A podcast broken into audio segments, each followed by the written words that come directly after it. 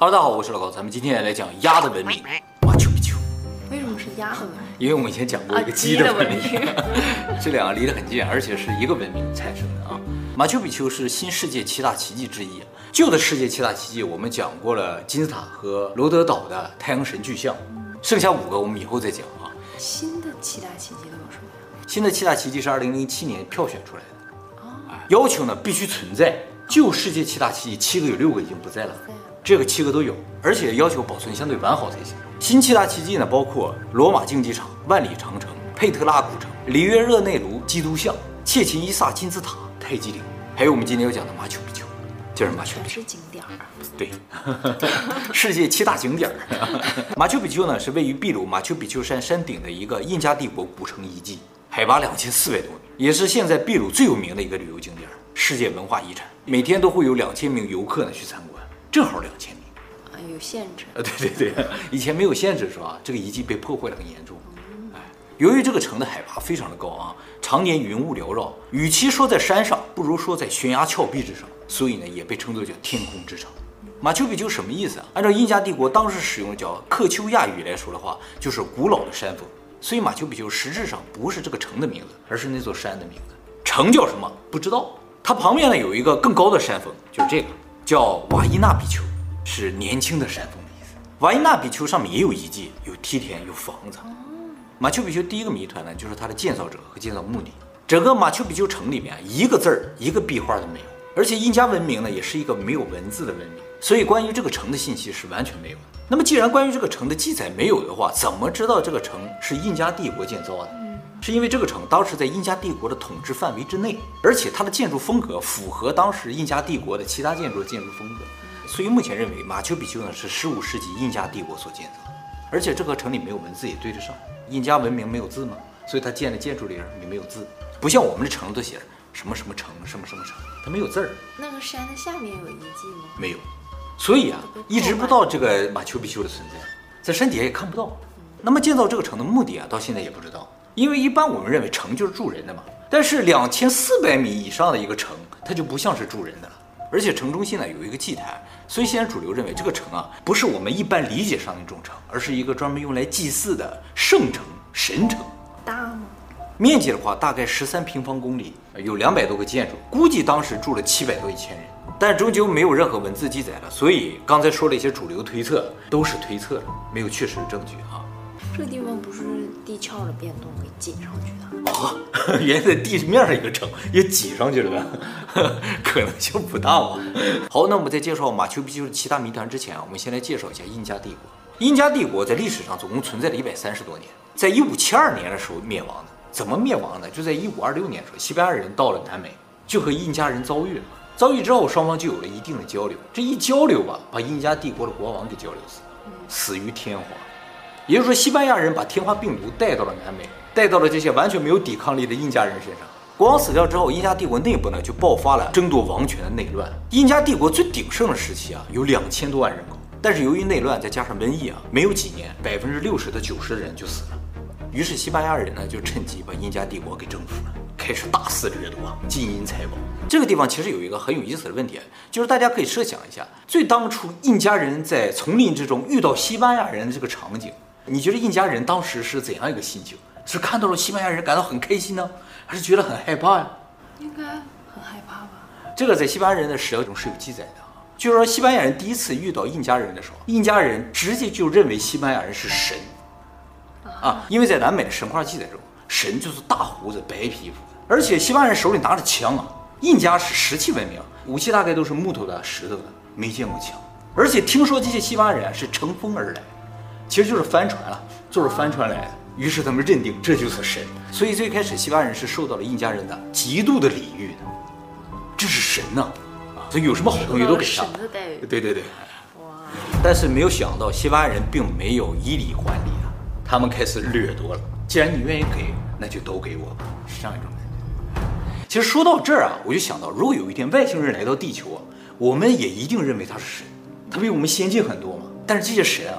是不是好意就不一定了，这就是当初霍金最害怕的事情。就是我们认为他很先进的话，应该就有很高的这种文明啊，或者是就会礼遇别人。但事实上可能他不是冲着这个来的，不是为了和我们交好来的，而只是单纯为我们资源来的就完了。哎，我们就可能被奴役、被掠夺。那有什么办法？没有任何办法。在西班牙人眼里啊，看见印加人就知道啊，这是土著，而印加人看了以为是神。哎，这就是差距，认知上的差距。对。认知上差距太可怕了，知道吗？西亚人都见惯了，什么样的土著都见过了，这也没什么很奇怪。一看都穿金戴银的，有的是财宝，好，很好。是吗？啊，印加文明是黄金文明啊，所有首饰都是黄金的。不都是什么木头石器吗？对，但是首饰都是黄金的，啊，穿金戴银，全身上下全是金的。是这样一个文明，这是最糟糕的一种情况。对，没错，西方人最喜欢这种情况，是吧？就是大富豪又没有保镖的情况，有点这种感觉啊，而且还很单纯，身体又不好，然后？没有什么抵抗力。好，话说回来啊，西班牙人虽然征服了印加帝国，但是始终没有发现马丘比丘，才让马丘比丘比较完整的保存了下来。西班牙人去过的地方，基本上都烧光、推光、抢光，什么都没有了，全部变成废墟，就是这个马丘比丘保存了下来。那印加人呢？对，问题是人呢是谜团。这个城啊，西班牙人应该是没有来过的，没有破坏嘛。但城里人不知道哪去了。不是，当时他遇到的那些印加人呢？全都死了。啊，印加人要么死于天化，要么死于战乱，要么死于西班牙人之手。后来他们就退到丛林之中了，又建了一个叫新印加帝国，但也很快就覆灭了，被西亚人打了。他们为什么不上城上去啊？上哪个城？马丘比丘，丘，对呀、啊，就是按理来说，印加人应该最后退守到马丘比丘，那也应该能活下来。但是这个城就印加人消失了之后，这个城就空了，到现在已经五六百年没有人住了。那么马丘比丘呢，是在印加帝国灭亡之后四百多年，一九一一年的时候，被美国耶鲁大学的教授、探险家海勒姆·宾厄姆三世发现，轰动了全世界，说有这么个印加的城啊，还保留了下来。他怎么发现的？其实啊，他不是去找这个马丘比丘了，因为不知道有马丘比丘嘛。他是去找印加帝国最后一个城比尔卡巴班，这个城也不知道在哪儿。结果走到马丘比丘山下面的时候，有个小孩告诉说：“哎，我们山顶上有个城哎。”小孩知道。哎，小孩就住在山顶。他住在哪儿？哎，他住在马丘比丘旁边的地方。说我们那有一个城，他就给了小孩一点钱，小孩就把他带到上面去了。一看，哇，一个老大的城啊，空在那儿，没有人住。山上总共有三户人家。这三户人家都没有住在城里，哎，住在外面自己搭了个房子住在那，没有住在城里面。按照是山上，对，按照海勒姆的说法，就是他们故意避开了这个城，住在外面自己搭了个木质的房子，很神圣的地方，很神圣，没人敢进去。是印加人吗？不是，就是后来的这个秘鲁人啊。当时发现的时候，这个城就保存状态十分的完好，几乎没有损坏，质量相当好了，相当不错啊。据说呢，当时城里还是有不少文物的。这个海勒姆呢，就把这些文物带回了耶鲁大学。后来在二零零六年的时候，秘鲁政府要求耶鲁大学归还他们的文物。海勒姆当初说：“我是得到了秘鲁政府的同意，把这些东西带回来的。”而秘鲁政府说：“我是借给你研究的，你现在应该还。”最后在二零零八年的时候，耶鲁大学同意归还三百六十六件文物。全部吗？秘鲁政府说他带走了至少有四万件。双方在这个地方有很大的争议啊。可是秘鲁政府也很奇怪啊，带走四万件研究。这个海勒姆其实就是夺宝奇兵的原型，听着就有点像。后来发现啊，这个海勒姆有可能也不是第一个发现马丘比丘的人，而是另一个叫做贝尔宁的德国商人。这个人在一八七六年的时候就到这个秘鲁去，说修建铁路，在这个山上采伐木材的时候呢，发现了这个城。据说在贝尔宁发现这个城的时候，城中是有大量的宝藏。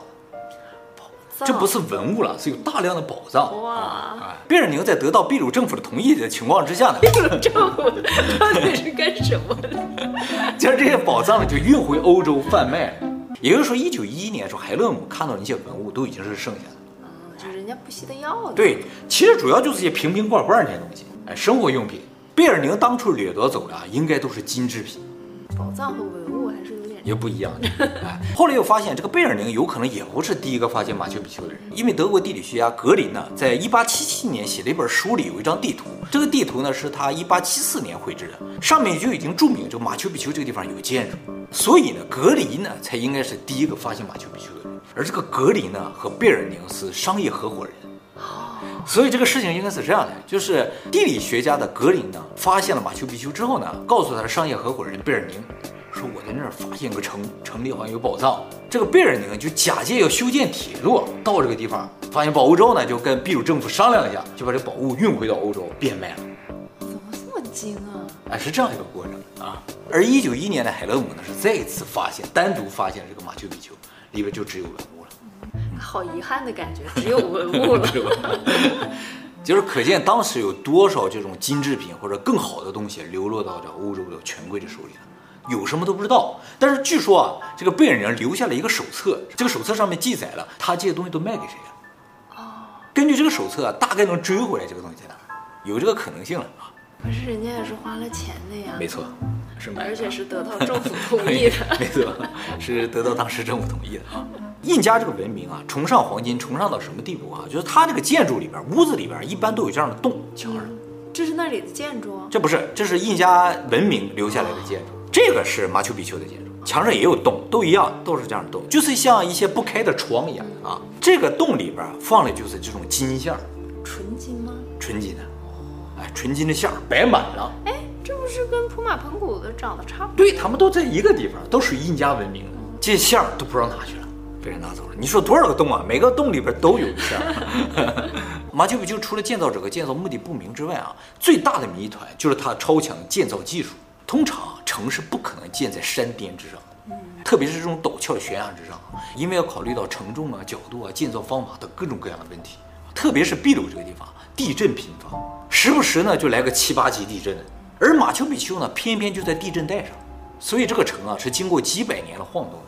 但是马丘比丘呢，在完全没有维护的情况下，屹立五百年不倒，这个绝对是奇迹啊！而且呢，它没有使用任何水泥，都是粘结剂没有，看上去呢就是石头简单的堆砌，跟普马彭古差不多。差不多，但是普马彭古已经倒了，它没有倒。不过普马彭古是不是他真的自己倒的也不知道。因为经过战乱了嘛，炮轰啊，还有人拿那个练靶子的，有人进去过了，就不一定了。他这没有人进去过，就没倒。就算以目前人类的设计能力啊，想在这个地方堆一个石头城，五百年不倒也是没有可能的。咱就不说堆一个石头城，你就是算有水泥，你用钢筋混凝土建造一个楼啊，在这个山巅之上，五百年没有人维护，想不倒也是没有可能的。咱们现在住的楼啊，常年都得有人维护才行啊。还有地震。对，但是石器文明的印加人居然做到了。那么它这个城为什么不倒？后来一直有研究啊，发现啊，这个马丘比丘所有的石头虽然形状大小不同啊，但是垒在一起是完美契合的，几乎没有缝隙，就是经过精雕细琢之后形成的啊。我们以前在鸡的文明中介绍过十二角石，也是这种感觉的啊。这种石头本身是如何加工的就不知道，因为它们没有铁器。不很奇怪吗？有金子，嗯，有金子，没有铁器，他们有铜，但是没有铁。在整个印加文明当中，一个铁的东西都没发现。全是财宝，全是财宝，只有值钱的东西，不值钱的东西应该不要。有 金子，还有坚固的住房，坚固的住房啊，其实先进啊，已经研究发现了，印加文明相当的富有。就是一般啊，在当时的文明来看，就算在十五世纪的时候，一般也都是权贵加上一帮奴隶这种生活方式。而印加文明就是最底层的农民，他那个房子也十分坚固，建造的十分好，就说明什么？所有人都特别有钱。哎没有特别穷的人，没有说那种给奴隶在那住了一个坑啊，一个像圈一样的地方没有，所有人住的房子都特别好。我们的房子也没有缝隙呀，啊，对，严丝合缝，光没有缝隙是不行的。后来又发现啊，它这个建筑底层的石头啊，这些大石头形状不规则，面儿又特别的多啊，这个其实特别关键，就是地震来了之后，这些不规则的形状和不同方向的面儿，就能把这个力分散出去哦，像现在的那种减震一样。对对对。它不会往一个方向传导力，它向多个方向传导力，大家传导的方向都不一样，一下就把这个力啊分散掉了。这么先进。嗯，而且形状不规则，就你比我多一块，我比你少一块之后啊，它就不会错位。那我们回日本的时候盖一个这样的，现在技术做不到，是吗？咱们不会加工这种石头，再加工这种石头也不敢保证它不倒，人家加工出来它就不倒，几百年、几千年不倒。啊，关键是人这石头中间没有水泥，没有水泥有一个好处。就是石头和石头之间有一定的活动量，也有利于分散能量，而且地震停止之后，它就会回到原点，又契合上了。所以整体来看，这些石头就像一个免震结构一样。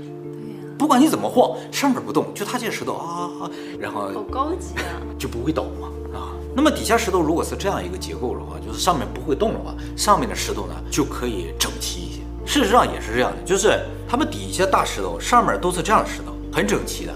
就是他们有加工这种整齐石头的技术，对故意那样的。对，下面绝对是故意的，而不是没有办法，这个石头就长成这样，我只能凿一凿、削一削，为了节省体力造成这样，不是。好凡尔赛。对啊，哎，我这底下是为了让它能够抗地震，上面我想建成正常块就能建成正常块，完全没有问题，而且上面我也没有缝隙，是不是？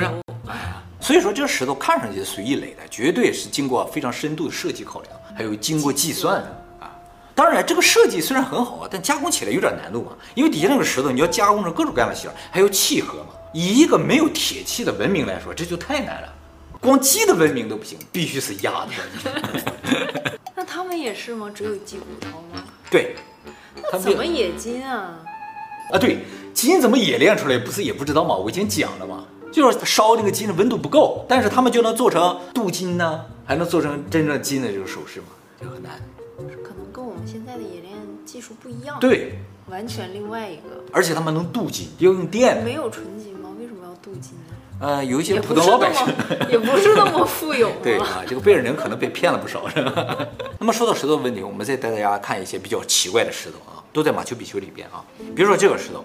就是马丘比丘里边有个很大的石头，有个台阶啊，嗯、这一块岩石挖出来的，挖出来的，这个都是一块岩石挖出来的。它跟现在的建筑是两个方向，嗯，咱们现在是往上搭，它是挖挖出来的。但是问题是啊，拿鸡骨头怎么能挖出这种形来？感觉就像在挖蛋糕、挖豆腐一样。嗯，这个面打得多平啊，是不是？他们这个石头最开始会不会像泥巴一样？怀疑就是，它一开始肯定是软的，现在变成了花岗岩，变成什么？但是以我们现在理解来说，可能做不到。就像金字塔。对，感觉一开始应该是又轻又软的这么个东西，像泡沫一样。想的太复杂。搭好了之后，一摁个钮，咵就变成石头了。三 D 打印。三 D 打印之类的，这些石头的硬度全都在六以上，而铜的硬度是三，鸡骨头的硬度可能有四有五都有，铁器的硬度大概四有点。那时候的鸡可能还是、嗯，目前觉得怎么加工呢？就是拿石头砸石头，差不多硬度的石头，你砸我，我砸你，你砸我，一点点磨成这个样子。但是啊，就感觉这个面儿啊，挖出来太困难了。嗯、你怎么能砸砸砸成平整？对，你要把一个石头砸裂是有可能的，嗯、但是你要在里边挖成一个 L 型就特别难。还有这个也特别夸张，一个巨岩的下面有个房子。你说是先建的房子还是先有的房子，还是先有的房盖？对，这个房盖肯定不能是后加上去的，移不上去啊。说巨岩应该是先有的，那这个房子啊和这个巨岩之间就完全契合。怎么放进去？怎么放进去？感觉就是啊，按照这个形磨磨磨，反正这个形一下塞进去了。还有这个，感觉就应该是水泥，对不对？就应该是水泥，它是软的东西，然后凝固了。才能形成这种啊，像艺术风的石头也都是这样顺着这。随意造型。嗯，想怎样就怎样。你看这石头片的，现在想加工这个都很难。加工这很难。嗯，也可能没有很难吧。就是你现在人想拿石头加工出这种石头也很难啊。其实后来发现啊，这个马丘比丘的里边的石头啊，有两种堆砌风格，一种啊是这种像十二角石这种堆砌风格啊，大石头；还有一种这种石头的堆砌风格，小碎石。碎石。一般这种碎石都在大石头上面，你看像这样放在这上面，哎，也就是说碎石是新的，而大石头是旧的。嗯，你看像这样也是，大石头在下面特别的契合，上面有一些小石头，这个也是大石头在下面，上面有小石头。下面这个石头是老的，上面石头是新的，从这就能看出来啊，印加人的加工技术啊正在严重退化。哦，以前啊，你用大手搓搓搓搓，想切成什么形就什么形，上面就是堆砌，中间填上土。啊，有土啊，就是往里填土，缝子特别的大嘛，怕它倒了就往里边填土。这下面就没有，连根头发都塞不进去。有些人说这个不是退化，根本就是两伙人建，就说明很久很久以前有一伙人很厉害的人，把这个石头啪啪啪啪啪切好了之后建成这个城。后来这伙人啊走了，城就空下来了。再后来过了一千两千年，印加人来了，发现哎。这怎么有这个城的地基啊？那我就在这上面垒石头建个城得了。但是呢，没有他这个技术，就模仿各种模仿，模仿的也不像，所以上面石头特别的小。而且这个马丘比丘里边有一个建筑特别说明这个问题啊，就是这个建筑，这个建筑这下面有个十几吨的大石头啊，但是关键不在这儿，这个石头边上有明显裂缝，你看这边都要塌了。这个有地质学家、地震学家去了看了，说要形成这个裂缝，至少在九级以上的地震，但是它没有倒了，它只是裂了啊。问题就出现了。它这个城里边啊，这小细碎石头的房子啊，上面的石头还都好好的。嗯。而就这个大石头这个地方裂了，就说明有可能这些小细碎的石头是地震之后垒上去的。也就说明了有可能是两伙人，一伙人是说大石头建好了，走了，地震发生了，新来了一伙人，一看，哎，这个城的地基，然后大街小巷再没有发生大地震。就算是比较大的地震，也因为这个城的结构非常坚固，能够免震，所以它是石头没有掉。不然的话，大的地震在那么高的山上，这震感得多强？对呀、啊，这摇晃程度得多强？这不是一般免震结构，高层塔楼 太强了，这这不是现在人类能达到技术水平啊！名副其实的空中之城。日本要再出什么高级住宅的时候，可以起名叫马丘比丘哎，也可以，马丘比丘公寓之类的啊，对对对。这样的话，特别想住，坚固 又富有啊，五百年不倒那种感觉，然后里边又都是金人金条，你的。那竹中宫殿也也只说能住二百年，对，但是也得有人维护，没有人维护是不行的啊。那反过来说，如果这个真的是印加人自己建的，他们为什么随着时代的进步啊，建筑水平在下降，就建筑工艺在下降？可是很多古文明都有这个问题。对，这个我们以前讲了古埃及的文明就这样，金字塔就这样，最牛的是胡夫金字塔。但后来建的金字塔都特别的小，而且都塌了，就胡夫金字塔还在那立着，一点问题都没有。还有阿基米德做那什么机械啊，安特基萨拉机械是吧？嗯、啊，对，那个就失传了嘛，就古人能做出来，现在人做不出来。